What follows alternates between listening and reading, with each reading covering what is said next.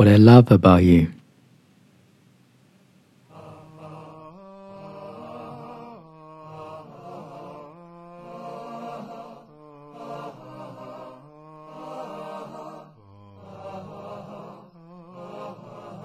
The sparkle in your eye, the warmth of your skin, your breath on my neck that shakes me within.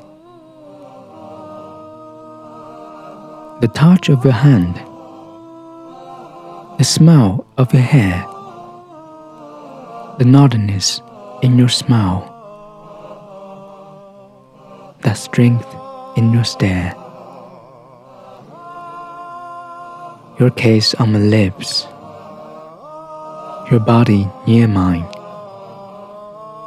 the stroke of your touch makes everything feel fine. Comparison in your touch, the power in your face, the beating of your heart, that we may never end our embrace.